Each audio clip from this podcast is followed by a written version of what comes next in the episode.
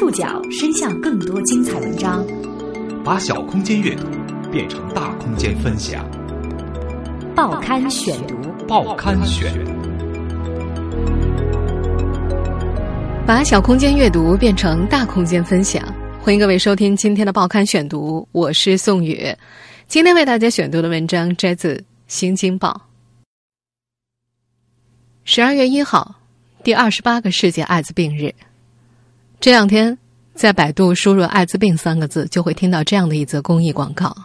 在我国新发艾滋病病毒的感染者中，近百分之八十是二十岁到三十九岁的青年人。生命如此美好，请保护好自己。一份最新的统计数据显示，我国大陆地区报告的艾滋病案例已经达到五十七万例。这种病毒从上世纪八十年代中期传入中国。虽然过去了快三十年，人们对艾滋病的了解也越来越多，但是更多的人依然是谈爱色变。今天的报刊选读，我们要重新回到一个被艾滋病改变的村庄——河南上蔡县文楼村。二十年前，这个村子曾经是艾滋病村的代名词。因为可以理解的原因，今天在节目当中所出现的大部分文楼村村民的名字都是化名。河南上蔡县鲁岗乡文楼村。二十年前，这个中原小村庄有个震惊全国的别名——艾滋病第一村。是县也得的，那年的事，那一年卖血时候八一年、八二年吧。因为大规模卖血的交叉感染，这里成为我国艾滋病感染人数最密集的地区之一。你查的结果怎么样？阳性啊！阳性就是是是吧？啊，村里多不多？多不多？多，他们都是的。你们都是？嗯，俺都来到那里。二十年过去了。这个小村庄又发生了哪些变化？报刊选读，今天和您一起重访艾滋病第一村。十一月二十四号，文楼村下了这个冬天的第一场雪。当三十七岁的刘格令开动三轮车在村口碾下第一道车痕，这里的村民们开始了一天的生活。七十二岁的林秀梅清除从简易棚屋厨房的漏缝当中吹进来的积雪，准备做早饭。六十岁的郭秀开始在村卫生所的菜地里走动，查看蔬菜的伤冻情况。三十八岁的刘恒国开始起床烧水，为病床上并发症越来越严重的妻子林童英擦脸。他们看起来和正常人一样，劳作生活，欢喜忧伤，就像他们所在的村子一样。这里看起来和北方的普通农村并无二致，但在这个村子里，你怎么走都绕不过田野里那些积雪的坟茔，就像是刘哥令、林秀梅、郭秀怎么活都绕不过“艾滋病人”这个字眼。在二十多年前，这个村子因为卖血交叉感染，成了我国艾滋病感染人数最密集的地区之一，被称为“艾滋病第一村”。假如那门村叫娘娘庙，在很大很大的山里，不知从哪天起，被村人叫做热病的艾滋病，从外面世界悄无声息的来了。我们现在听到的这个片段，出自二零一一年上映的电影《最爱》。我知道，娘娘庙人恨我，我怕卖血，我第一个去。我不想饿，更不想穷。和电影中这个叫娘娘庙的村子一样，文楼村人染上艾滋病，就是因为卖血。上世纪九十年代初期，在快速致富的大环境影响之下，在救死扶伤、献血光荣的号召之下，偏远贫困的中原地区农村成了便宜血浆的理想采集地。采血者大部分是卫生部门所开的血站，但同时不卫生采血。也为艾滋病病毒的蔓延制造了条件。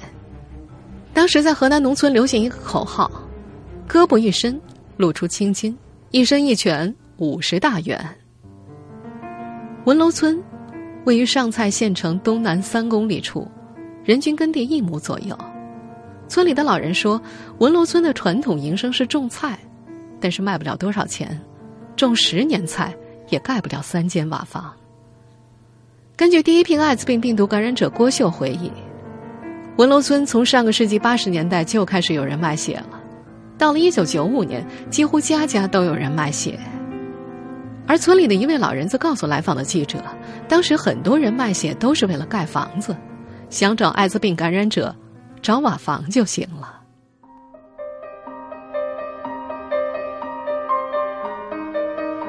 那时候，刘格令才十几岁，看到村里的人都去卖血，邻居家盖了大瓦房，他问父母：“我也去卖血吧？”被心疼他的爷爷阻止了，说自己卖骨头也不让孙子去卖血，因为他是家里的男孩，是独苗，卖血对身体不好。但是为了盖上大瓦房，刘格令的姐姐刘玲去卖血了。二零零一年，刘玲。查出感染了艾滋病毒，第二年就去世了，撇下了两个女儿。当时文楼村三千两百一十一名村民当中，被检测出的艾滋病携带者有六百七十八人。截止目前，文楼村已经有两百多名患者死亡。二零零三年是这个村子最悲伤的一年，一年里文楼死了二十六个人。如今六十岁的郭秀还记得，二零零三年的某一天。村里一下子死了七个人，农村办丧事要吹唢呐，那天整个村子都是唢呐声。没有卖过血的刘哥令，并没有逃脱那场灾难。二零零三年，刚刚办完婚礼的刘哥令到广州去打工，在工厂体检的时候，他被检测出感染了艾滋病病毒，被工厂辞退了。时至今日。刘哥令和他的家人也不明白他到底是怎么感染上艾滋病病毒的。他猜测，可能是因为去村里打针，医生没有用一次性的针头。他的大女儿因为在出生的时候没有及时采用阻断药物，也感染了艾滋病病毒。不过，刘格令比自己的姐姐幸运的是，他被及时拯救了。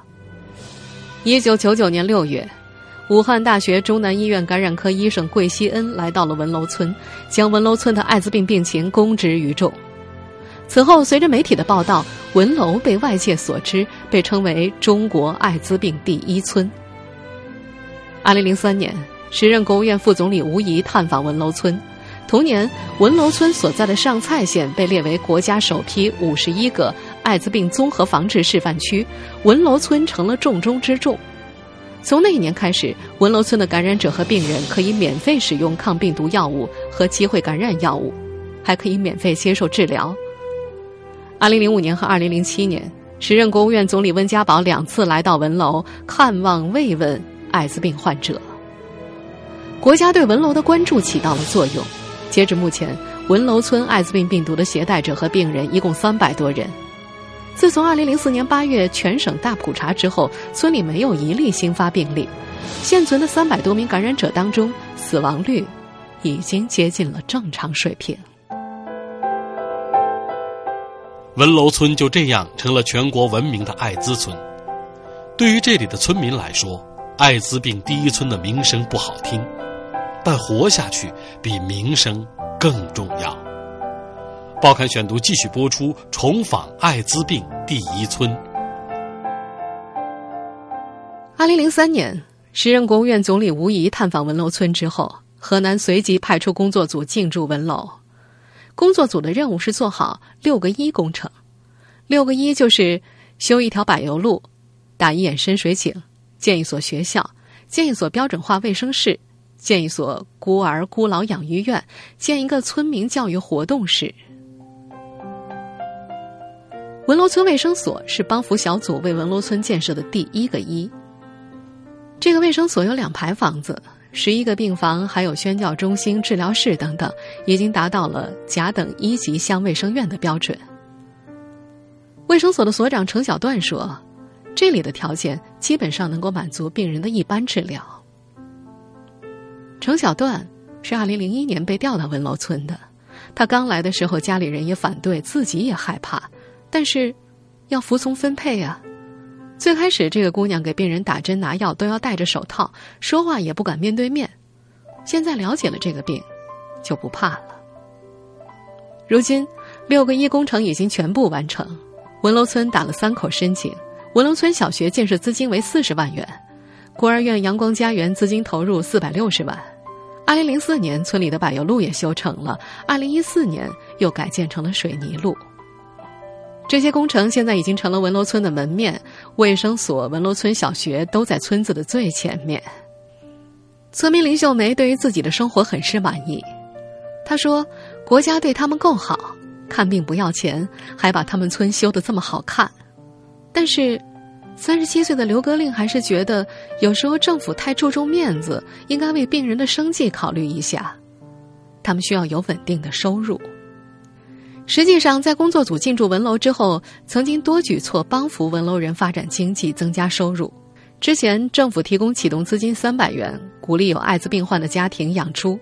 凡是养够二十头猪、有五个猪圈的，还可以享受政府的一笔小额贷款，用以扩大规模。但是时至今日，文楼村的养猪户并不多，因为村民说，因为发生过一次猪瘟赔了很多钱，所以这儿的村民就不敢养了。除了鼓励养猪。二零零七年，河南省扶贫办和卫生厅投资近两百万元，帮助村里建起了大棚和菌种厂。村里人叫做木耳厂，收入是用来给艾滋病人和感染者的。不少村民记得，确实在几年前拿过几十到上百块不等的分红，但是后来也没了下文。文乐村村主任刘根柱介绍，这个木耳厂还在。只是因为技术跟不上，就改成了香菇种植。现在依然还在种植，还是集体企业。因为有着艾滋病村的名头，村里的招商引资并不顺利。三年前，一个村干部招商引来了一个电子厂，马上就要签合同了。但是后来对方打听到文楼村的情况，就再没了下文。虽如此，这个村子依然在努力招商。村主任刘根柱觉得，社会公众对于艾滋病总有理解的那么一天。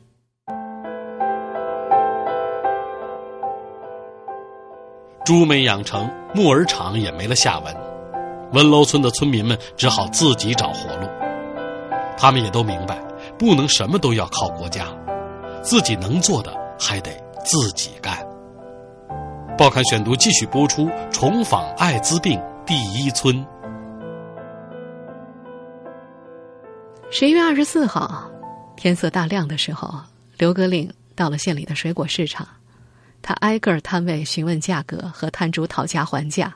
在早晨的寒风里，他的脸冻得通红。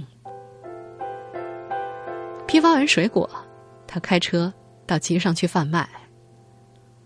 刘格令的父亲五年前突发脑溢血去世了，爷爷八十七岁，母亲六十三岁，自己还有两个女儿。大的十五岁，小的十岁，上有老下有小，他必须要负担起养家的重任。爷爷担心他的身体，不让他干农活；母亲怕他累着，希望他找一个轻松的工作。最后觉得卖蔬菜水果比较轻松，但是干起来才知道没有轻松的工作。去批发市场拉完货，要去乡下零售。有时候一天他要开车跑十几个村子，晚上九点多才能够回到家里。今年冬天冷得早，母亲劝他休息，别出门了。但是他想到明年大女儿要读高中，正是用钱的时候，他又上路了。他说自己也怕。二十四号早上他出村的时候，忍不住对着车窗打了一个喷嚏，蓦地看到车窗外的一片坟地，那里埋着不少和他一样年纪的病人，他打了个冷战。感染了这个病毒，一个感冒就可能会整死你。刘格令坚持每天服用抗病毒的药物，一天两次。他不抽烟不喝酒，甚至不敢喝凉水。在文罗村的幸存者当中，像刘格令一样的有一百多人，他们不能干重活但是他们又是家中的顶梁柱。孟大国比刘格令大四岁，二十年前。他的父母卖血攒钱给他盖了新房，但是没钱为他买婚床了。于是孟大国就去卖了四次血，一次五十块。他花了一百八买了床，剩下的二十块给媳妇儿买了身新衣服。就这样，他成了感染者。一年之后，他的妻子也查出感染了艾滋病病毒。今年，孟大国的儿子要到郑州去学电脑。学费一万块钱，孟大国托人在上蔡化肥厂找了一份力气活，想给儿子挣学费，但是干了三个月，他就开始连续发烧。一周前，他辞掉了化肥厂的工作。上蔡县人民医院感染科的一名医务人员说：“艾滋病毒感染者坚持服用抗病毒药物，一般可以维持十到二十年不发病。”在文楼村，接受采访的郭秀、刘歌令、林秀梅、程玉房，查出感染艾滋病的时间都超过十年，他们看起来依然健康。林秀梅和郭秀感染病毒超过十五年，除了偶尔的感冒，很少出现并发症。在七十二岁的林秀梅看来，坚持服药，心态好，就会活得久一些。嗯，你你有这个病有多少年了？有十来多年了，反正十来多年了。嗯，十来多年。现在身体还好吧？呃，平常没有啥症状，有啥没有症状？那个就是来回嘴嘴不得劲，嘴干，舌头疼。是。呃，口腔口腔溃疡了，好像哈。嗯，在就是在家我吃的药呢，经常喝的口服液，还吃的治这个嘴舌头。没有吃多大病吧，反正小病儿，经常的嘴干、嘴渴。从二零零三年开始，上蔡县爱防办为病人办理了艾滋病人就诊卡。爱防办每个月向病人卡里打三百块钱，一年一共三千六。病人可以持卡到指定的上蔡县中医院和上蔡人民医院感染科免费治疗。卡中的钱花完之后可以续充。也就是说，在这两家定点医院，对于艾滋病病人的治疗是全免费的。三十八岁的刘恒国很感激免费治疗救了他和妻子的命，但是他们要维持着命，需要小心翼翼。这两年，他妻子林同英的并发症已经越来越严重了。林同英是二零零一年查出感染艾滋病，至今已经有十五年病史。前几年，林同英服用政府提供的抗病毒药物，病情基本上能够控制，除了偶尔有小感冒之外，身体没什么大碍。但是自从二零一零年开始，林同英的身体开始变弱，严重的并发症不断出现。现在，他已经几乎失去了活动能力，每天在家里走几步都会觉得很累。他的眼睑和嘴唇松弛下垂。露出的牙床也因为屡次感染显得焦黄焦黄，脸上布满了斑点。上蔡县爱防办的工作人员透露，上蔡县中医院和上蔡县人民医院感染科只能够对一般疾病进行免费治疗，有些大病他们是医治不了的，可以到郑州市第六人民医院。但是，在上蔡县第六人民医院的治疗费用只能够报销三分之二。因为上蔡县太特殊了，感染的人口很多，财政根本就无法负担。对于刘恒国来说，他们没有钱，得了大病，没法去郑州，只能够在上蔡县的两个医院里，就这么熬着。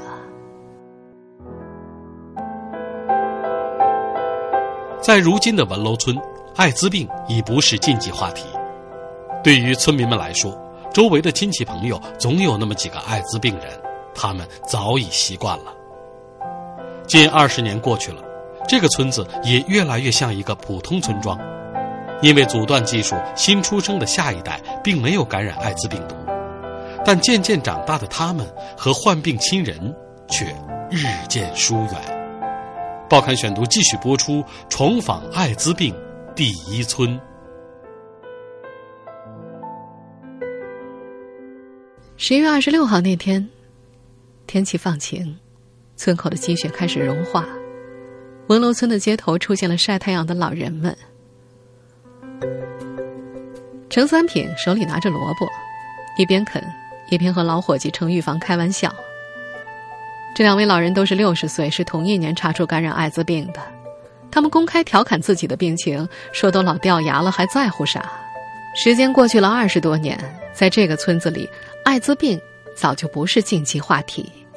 现在的文楼村看起来和其他村庄没什么不同，村里出现了不少两层楼房，盖得时尚别致。一些楼房前停着轿车。在文楼村，除了卫生所，很难看到关于艾滋病的痕迹。两年前，村口的一张预防艾滋病的海报被撤下来之后，也再也没有重新张贴过。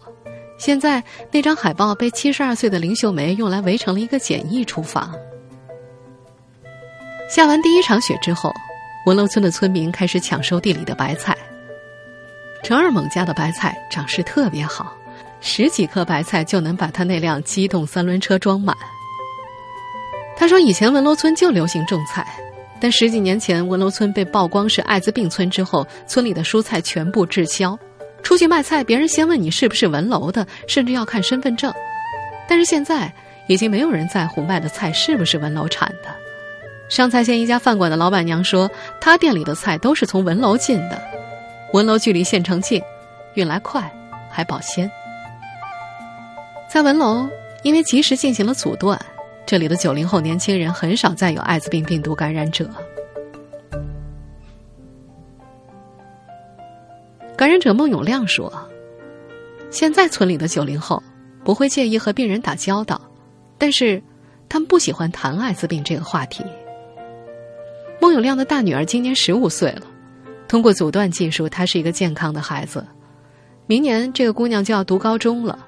这个眼睛大大的女孩喜欢打扮，穿上黑色的风衣，系上红色的围巾，看起来就像个城里的大姑娘。虽然昔日的感染者们已经接受了现实，但是年轻人还要继续生活。感染者孟大国说：“尽管顶着艾滋病村这个名头，他们活了下来，但是年轻人要活得更好。”在接受媒体采访的时候，孟大国就和自己十八岁的儿子发生了矛盾。孟大国认为，记者把自己的困难反映出去，会让政府来帮助他们；但是儿子却认为，这会影响到村子的名声和年轻人的前途。最后，孟大国妥协了。媒体再来采访，他通通拒绝拍照。刘树林夫妇也都是艾滋病人，妻子十年前去世了，他们有一个二十多岁的儿子。尽管儿子不是艾滋病感染者，但是直到现在还是没人提亲。在文楼，像他这样的年轻人想要找个媳妇儿太不容易了。但是让儿子娶妻生个健康的孙子，延续刘家的香火，是刘树林一直以来的希望。前年年初，他把儿子赶到了郑州，他告诉儿子：“你可以永远不回来了，也别告诉你身边的人你是文楼的，在外面找个媳妇儿，好好生活吧。”为了维持下一代的婚姻，那些得病的父母们也始终和健康的儿女们保持着距离。感染者郭秀的女儿嫁到了北京，在郭秀的卧室里挂着一排女儿和外孙女的照片，照片下面还有一张外孙女的作息时间表。郭秀说：“看着作息时间表，再看看照片，就能想象女儿和外孙女在做些什么。”但是郭秀极少到女儿家去，也很少让女儿带着外孙女儿和女婿过来。他害怕，因为女婿一家人不知道有个得了艾滋病的丈母娘。现在，郭秀在卫生所的空地里开辟了一块菜地，没事儿的时候，他就帮卫生所的人种种菜。他说：“只要他们不嫌弃自己，他就把他们当做孩子。”十一月二十八号那天，三十七岁的刘歌令特地给记者打了个电话。他告诉记者，发表文章的时候别用自己的真名，他不想自己的孩子背负着压力。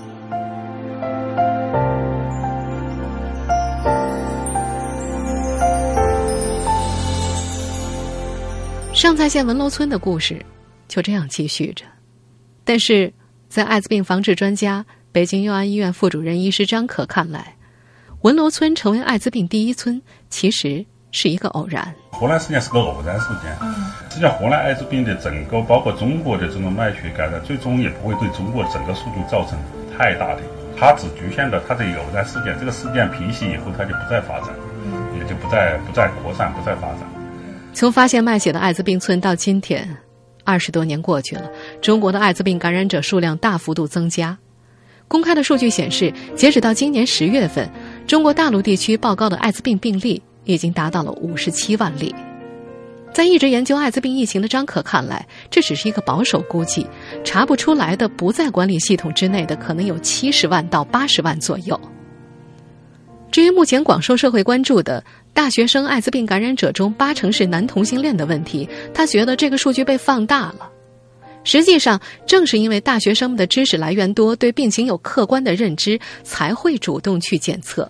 大家误以为大学生这个同性恋就是现在艾滋病，他是因为第一，在学校这个地方的大学生，他意识程度要高一些，他会主动去检测。那大量的在在在那个下面的不是大学生那帮人，那些年轻人啊，他不去检测，所以政府得到的数据就会就会觉得这部分人是一个严重的，实际上不是个严重的。这位艾滋病防治专家提出，任何国家的艾滋病最终扩散，性传播都是最主要的途径。任何国家传播一般来说都是先由吸毒开始，最早像中国也是一样，先由吸毒开始，然后逐渐再扩散到性。性传播当中最早的表现应该是以同性为主，就我们现在正在经历一个同性同性高速的增长阶段，然后逐渐扩展到异性。嗯，这是这是这大概基本上都是这三个阶段。在这位艾滋病防治专家看来，国内多数人对于艾滋病的歧视，其实是对性的歧视。